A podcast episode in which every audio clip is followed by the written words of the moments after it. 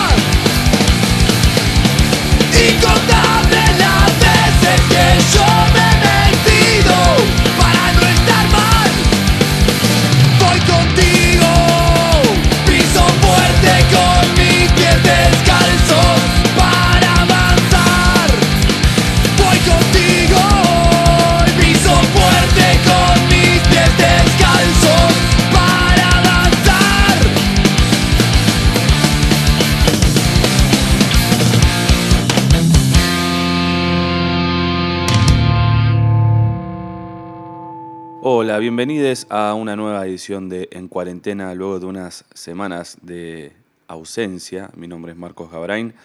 El entrevistado de hoy va a ser Alex Benedetti, músico que integró Carl Peterson y que es miembro estable de Standard y de A Corazón Abierto, una banda que tiene solamente unos meses de vida y ya ha sacado su primer larga duración y ha tocado bastante en la ciudad y alrededores.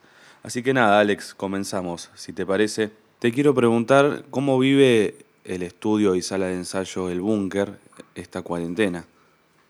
El Búnker la verdad es que pide la cuarentena en silencio, acostumbrado a estar en constante movimiento y generando sonido sin parar. Siempre pensando en formas de poder volvernos a juntar a hacer música. Yo tuve la suerte de poder continuar con la postproducción de una grabación que hicimos justo antes de que comience todo esto de la cuarentena. Así que en movimiento, despacio, pero en movimiento. ¿Te has contactado con alguna otra sala o estudio de grabación para planear la vuelta al trabajo en algún momento de la cuarentena? La verdad es que no, no lo he hecho. Sí, a través de redes sociales he visto salas que han abierto. Eh, a mi parecer de forma apresurada, pero entiendo y me pongo en el lugar de ellos. Eh, y es realmente complejo sostener alquileres, gastos y demás. Van con la emoción, si la gente se quiere juntar y supera el miedo que nos impusieron desde los medios, me parece que está bien, siempre que se tomen medidas de, de seguridad, hasta que tengamos un poco más de conocimiento aún de qué es lo que hace este virus bien y cómo nos va a afectar, nos va a seguir afectando en nuestra vida. ¿Crees que falta mucho para que se vuelva a trabajar dentro de un estudio o una sala en la ciudad como corresponde? Sinceramente creo que para trabajar en el estudio se podría hacer, pues son grupos reducidos, 3, 4, 5 personas como mucho. No es necesario quizás que estén todos, o si están todos no van a estar todos en la misma sala en simultáneo, pues los estudios tienen distintas salas. Em, yo considero que para eso no hace falta mucho. Las salas, y dependemos mucho de qué suceda con cultura, cómo manejen la cultura las personas que nos gobiernan en este momento.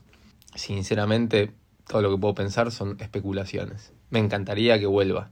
¿Qué crees que cambiará en la movida musical de la ciudad luego de esta cuarentena? Creo que es un buen momento para que la gente de acá empiece a pensar en ir a ver bandas de acá y escuchar más allá de los prejuicios que pueden tener por ser el panadero, el vecino, el del taller, el amigo de toda mi vida, mi amigo de la infancia, el vecino de fulanito, sacando todo eso, ir y escuchar propuestas porque me parece que va a tardar mucho más tiempo en que vengan propuestas de afuera y creo que es un buen momento. Digitalmente se puede hacer, pero bueno, ahora no, la gente va a tener ganas de salir y las únicas propuestas que van a haber en el momento que se puedan habilitar recintos para hacer shows van a ser movidas locales. Espero que no caigamos en la gran mar plateada, mar, de, mar del plateada, de que todas las bandas que toquen sean bandas de covers. Me daría mucha lástima. Bueno, si querés ya encaramos la cuestión musical y de los proyectos que vos tenés y participás. Estándar lanzó su destada en esta cuarentena. Ya habías anticipado en nuestro programa de radio hace un tiempo largo ya que el disco fue un proceso largo y que contó con diferentes personas en producción. ¿Cómo lo ves ahora que, ya salió y que está disponible? No, está buenísimo que esté el disco ahora porque realmente hace años que la banda cambió desde cómo afinamos hasta cómo canta Roman y las métricas que usamos para las canciones y nunca se vio plasmada de forma, o sea, nunca estuvo grabado, o sea, en realidad estuvo grabado por mucho tiempo, pero nunca se vio. Y el, el hecho de que ahora esté dando vueltas, como que le da una identidad, una identidad mucho más real a la banda y creo que va por ese lado por más que las canciones ya las toquemos de forma distinta y demás, porque pasó mucho tiempo, eh, entiendo que es una buena carta de presentación para la banda.